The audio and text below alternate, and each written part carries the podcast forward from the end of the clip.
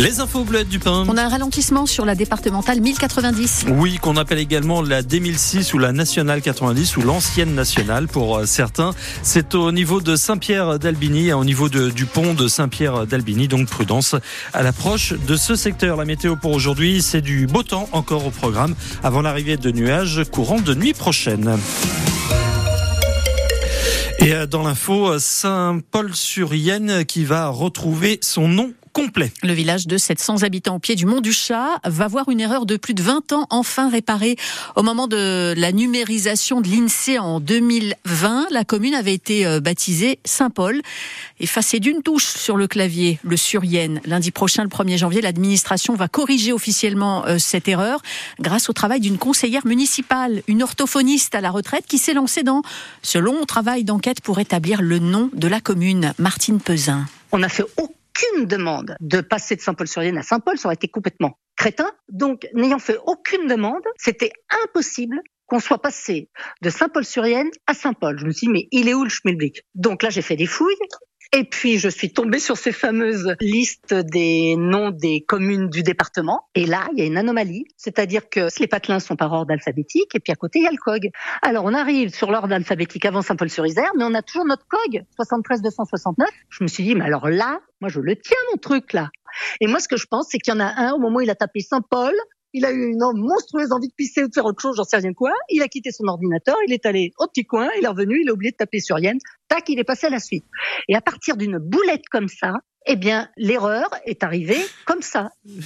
Voilà, Martine Pesin, conseillère municipale de Saint-Paul-sur-Yenne. Elle parle du COG. Le COG, c'est le code officiel géographique hein, qui est utilisé par l'INSEE.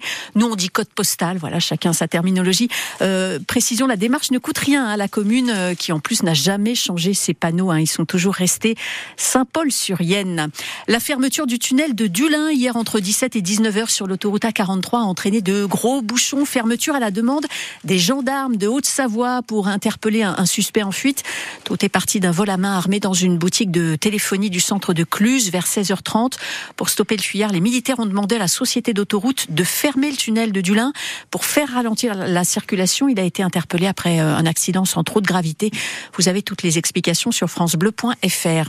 Les recherches pour tenter de retrouver le détenu de 17 ans qui s'est évadé dimanche euh, se sont poursuivies jusqu'à la tombée de la nuit hier sur le secteur de Contamine sur le mineur a profité d'une extraction médicale hein, depuis la maison d'arrêt de, Bonneville euh, pour euh, être euh, au centre hospitalier Alpes-Léman pour s'enfuir. Le parquet d'Annecy précise qu'il n'est pas armé et qu'il n'est pas considéré comme dangereux. Une nouvelle alerte à la bombe a visé la mairie d'Annecy hier, la mairie de quartier de Sénaux qui abrite les services généraux depuis l'incendie de l'hôtel de ville en 2019 a été évacuée. Une cinquantaine d'agents étaient présents.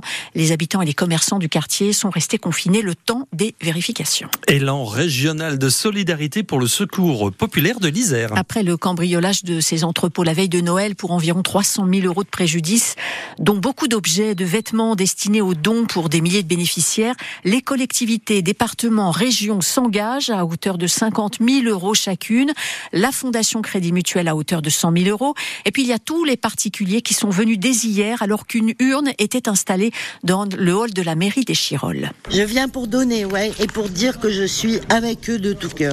Il faut aider ceux qui en ont besoin. Puis d'autre part, c'est un petit peu une taque que je mets aux salopards qu'on fait leur truc. Il y a les deux motivations. On en a tous besoin, surtout à cette période de Noël euh, et de jour de l'an. Je trouve ça inadmissible qu'on puisse défavoriser des personnes qui, en ont, qui sont dans le besoin. On est un peu horrifié avec tout ce qui se passe. On a besoin d'aider un petit peu. Je tenais à vous remercier au nom du Secours Madame. C'est vraiment euh, le, le, minimum euh, qu'on peut faire quand même. Hein. C'est tellement écœurant. Des témoignages recueillis par euh, Romain Biteau. La famille de Marie-Thérèse Bonfanti veut faire changer la loi, la loi sur la prescription des meurtres. Sa sœur lance une pétition sur le site de l'Assemblée nationale. Hein, c'est possible pour chaque citoyen. Pour que euh, sa demande soit examinée par les députés, il faut 500 000 signatures. Marie-Thérèse Bonfanti a été tuée en 1986 à Pontcharra, il y a plus de 30 ans, donc au-delà du délai de prescription actuellement inscrit dans la loi. La Cour de cassation a d'ailleurs ordonné la remise en liberté du principal principal suspect Yves Chatin au début du mois. Une semaine pile après l'adoption dans la douleur de la loi immigration, le Conseil constitutionnel annonce euh, avoir été saisi pour la régularité du texte, saisine du président de la République, mais également d'Elisabeth Borne et de plus de 60 députés. La plus haute juridiction annonce qu'elle rendra sa réponse d'ici fin janvier. Chamonix s'apprête à célébrer un moment d'histoire. Chamonix, terre d'accueil des tout premiers Jeux olympiques d'hiver qui ont été lancés il y a presque un siècle. C'était le 25 janvier 1924.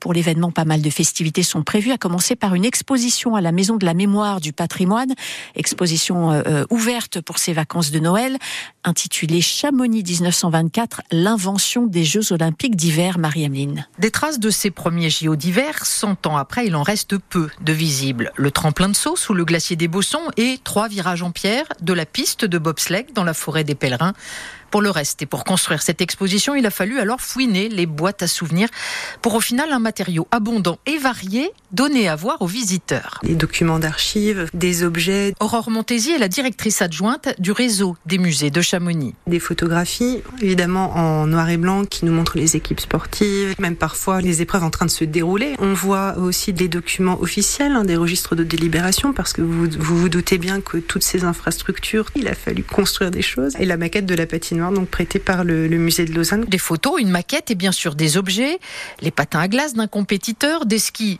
en bois, un exemplaire de la médaille et du diplôme remis en 1924 à chacun des 258 concurrents de 16 pays, dont la France, bien sûr. Nous avons fait recréer la veste euh, officielle de l'équipe de France. C'est du tricot en blanc et bleu, avec le coq sur les cuissons, voilà, à la poitrine. Et c'est vrai que c'est une jolie veste et ça permet d'incarner un petit peu tout ça. Et de se plonger un peu plus dans le décor et l'ambiance du Chamonix des années folles et de l'émergence des sports d'hiver. Et cette exposition à Chamonix est ouverte euh, tous les jours, 10h, 12h, 14h, 18h, sauf lundi prochain parce que c'est férié.